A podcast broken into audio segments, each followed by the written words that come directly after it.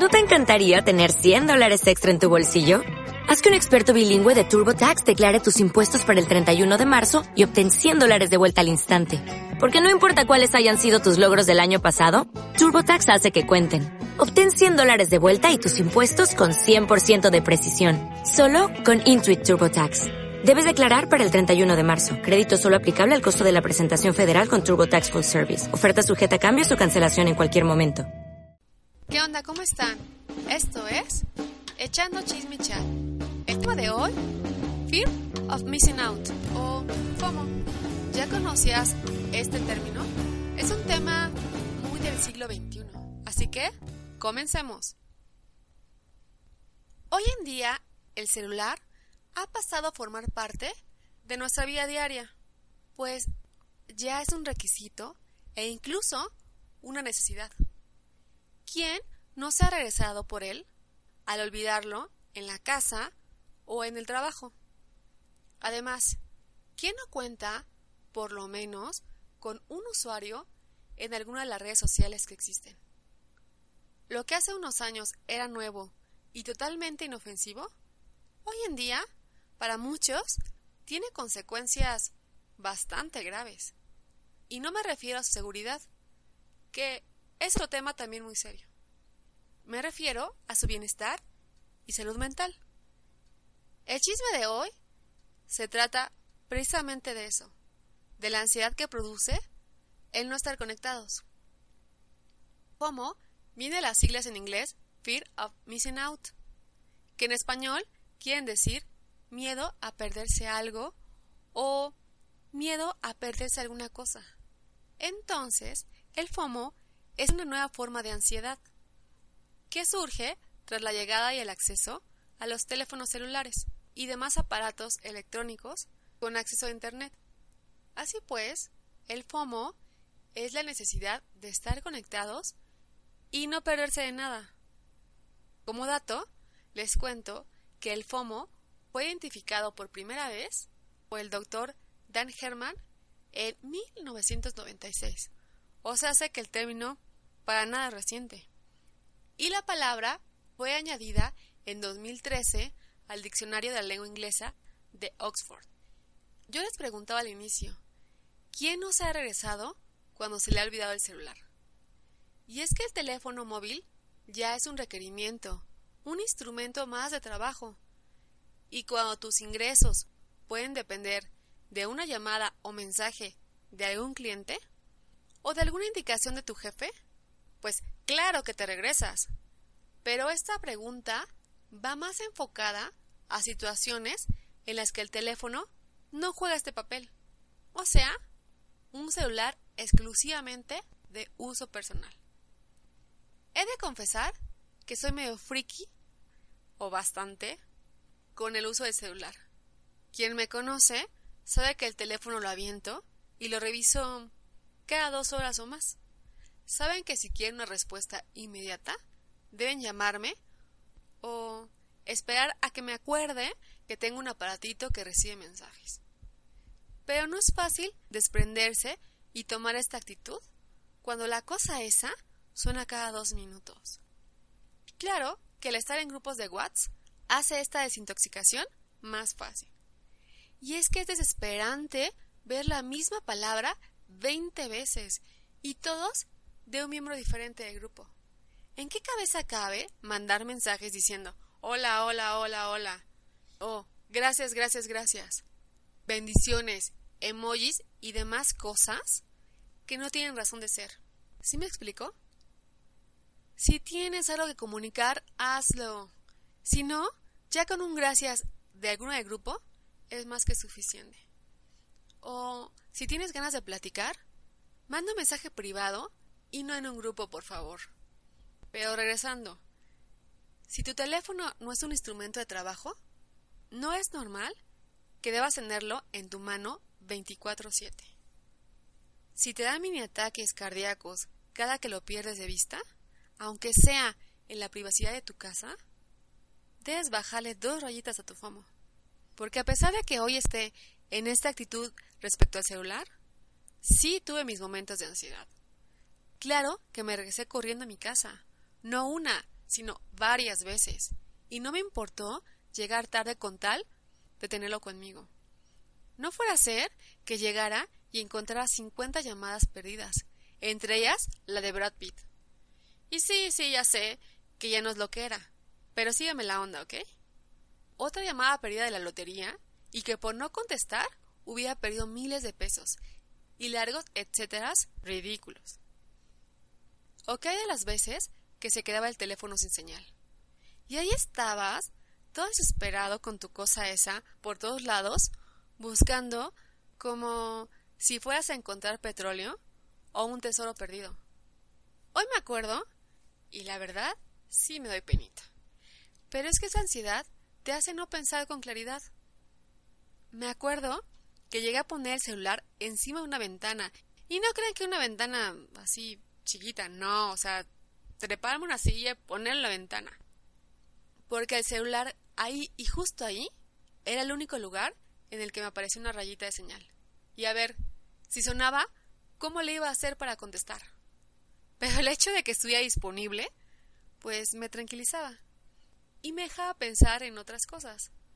Hoy ya hay muchas antenas y eso casi no sucede en las ciudades, pero antes, en mi colonia, era toda una experiencia. Si tú ves un lugar alejado, sabes perfecto a qué me refiero. ¿Y qué hay de la batería? No, bueno, ya todos traen un cargador en la bolsa. Porque con tantas aplicaciones, la batería ya solo te dura un suspiro y medio. Hace ya unos años, cuando iba a la prepa y el celular ya era común, nadie, nadie se preocupaba por traer una pila extra. Ni tampoco veías a nadie pasando de asiento en asiento pidiendo prestado un cargador, como si fuera un adicto reuniendo dinero para pagarle al dealer. Como les decía al principio, el FOMO es la necesidad de estar comunicados. Evidentemente el celular, con las funciones de llamada y mensajes, entra en esta clasificación y crea esta ansiedad al no traerlo contigo. Pero el FOMO va mucho más allá y también nos habla de la necesidad de estar conectados mediante las redes sociales. Existen, aparte de los teléfonos celulares, muchos aparatos electrónicos. Obvio, aparte de las computadoras, que tienen acceso a Internet y por los que se puede acceder a las redes sociales. Es casi casi inaudito encontrarse a alguien que esté totalmente desconectado de este requisito moderno para interactuar. A menos claro que sean personas ya muy mayores, porque hasta niños pequeños o incluso mascotas tienen una cuenta. Obvio, administrada por alguien más, pero tienen. A todo esto, ¿tú sabes qué son las redes sociales?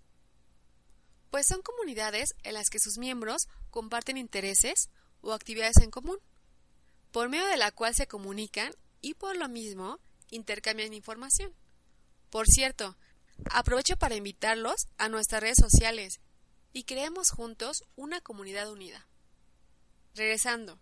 Entonces, pertenecer a una red social tiene grandes beneficios, como intercambiar archivos de manera sencilla, conocer a otras personas, compartir nuestros logros, o tener contacto con personas que vivan en la otra punta del mundo, etcétera, etcétera. Pero también es la primera causa de FOMO. Los síntomas por este trastorno de ansiedad son el sentimiento de inferioridad y la tristeza, que a su vez pueden generar depresión y ansiedad. Dicho de otro modo, es un miedo a perderte lo que publican los demás y por lo tanto sentirte excluido. Es creer que ese chiste, esa foto, ese video es el que arruinará tu vida si es que no lo ves en tiempo real. Y aunque suene bastante irracional y puesto de este modo sea bastante absurdo, eso es lo que sienten las personas que sufren de FOMO. Y aunque es cierto que todos tenemos por lo menos un poco, las personas que lo viven sufren y pueden caer en estados depresivos severos.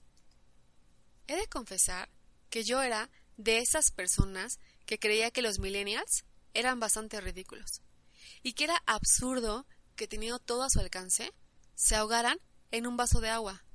Hoy ya no pienso igual. y valoro muchísimo haber crecido con una infancia libre de Internet y una adolescencia en la que las redes sociales apenas estaban llegando. En esa edad donde apenas te estabas formando tu imagen y buscabas tu individualidad. Me siento, la verdad, muy afortunada de que no hubieran un montón de imágenes con filtros, fotos tomadas desde ciertos ángulos que favorezcan. Que no hubiera esta opción de poner tu ubicación en el lugar o restaurante de moda. Fotos alardeando sobre lujos, mensajes públicos de amor y largos etcéteras. Con esto quiero decir que la presión que sienten los millennials para pertenecer es bastante grande. Y peor cuando la comparación no solo viene de los amigos cercanos, sino de los grandes influencers, quienes tienen una imagen perfecta y que al final del día son una marca, una marca que vende. Pues ese es su trabajo, ser una imagen aspiracional para todos los adolescentes y jóvenes que quieren ser como ellos. Hay que tener claro que las redes sociales son solo una parte de la realidad. Tomamos un video de la fiesta a la que fuimos de un minuto para subirlo a Instagram. Pero es eso, solo 60 segundos, no la fiesta entera. A todos nos ha pasado ir a un viaje que estuvo del nabo y tener varias fotos, que después subimos, donde estamos sonriendo y pareciera que fue el mejor viaje de nuestras vidas. O ir a esa fiesta que estuvo aburridísima, pero en las fotos o videos da la impresión de que fue el evento del año, digno de salir en estas revistas de celebridades. Nadie, o casi nadie, tiene el valor de exponerse al escrutinio público, subiendo una foto con bolsas, sin peinarse y con un perejil entre los dientes. Todos subimos la foto en donde mejor salimos y excluimos la que menos nos favorece. ¿Por qué entonces creemos que la vida de los demás es perfecta y no tiene también esos lados oscuros? Que las chicas amanecen preciosas sin una sola imperfección y los chicos tienen cuerpos perfectos sin pasar mínimo tres horas diarias en el gimnasio.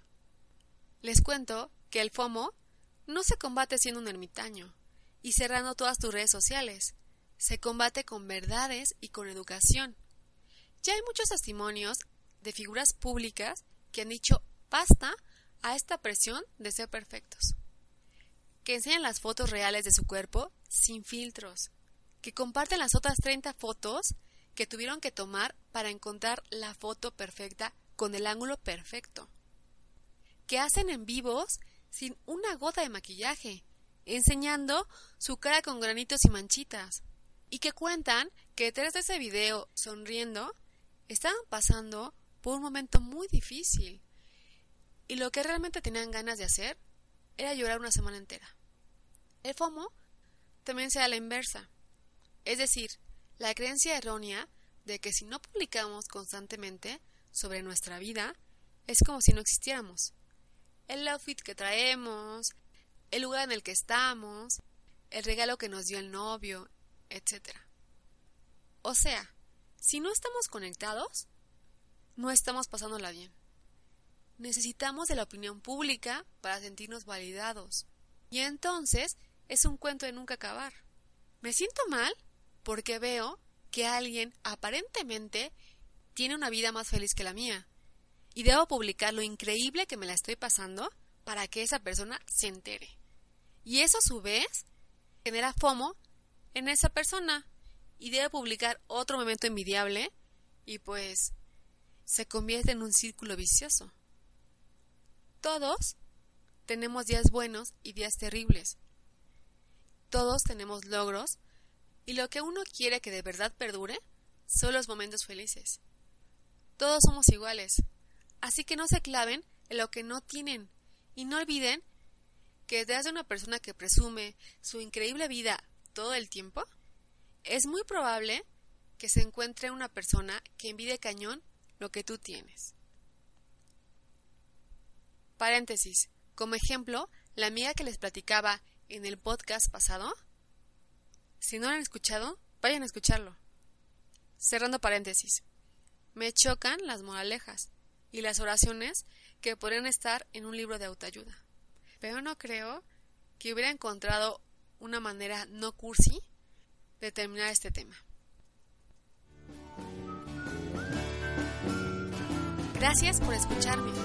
Yo soy Nair Roble. Me pueden seguir en mis redes sociales como Nair Roble con doble I. Y también pueden checar la página de Facebook de Echando Chismichal. No me queda más que decir, excepto que echamos ya pronto. Adiós.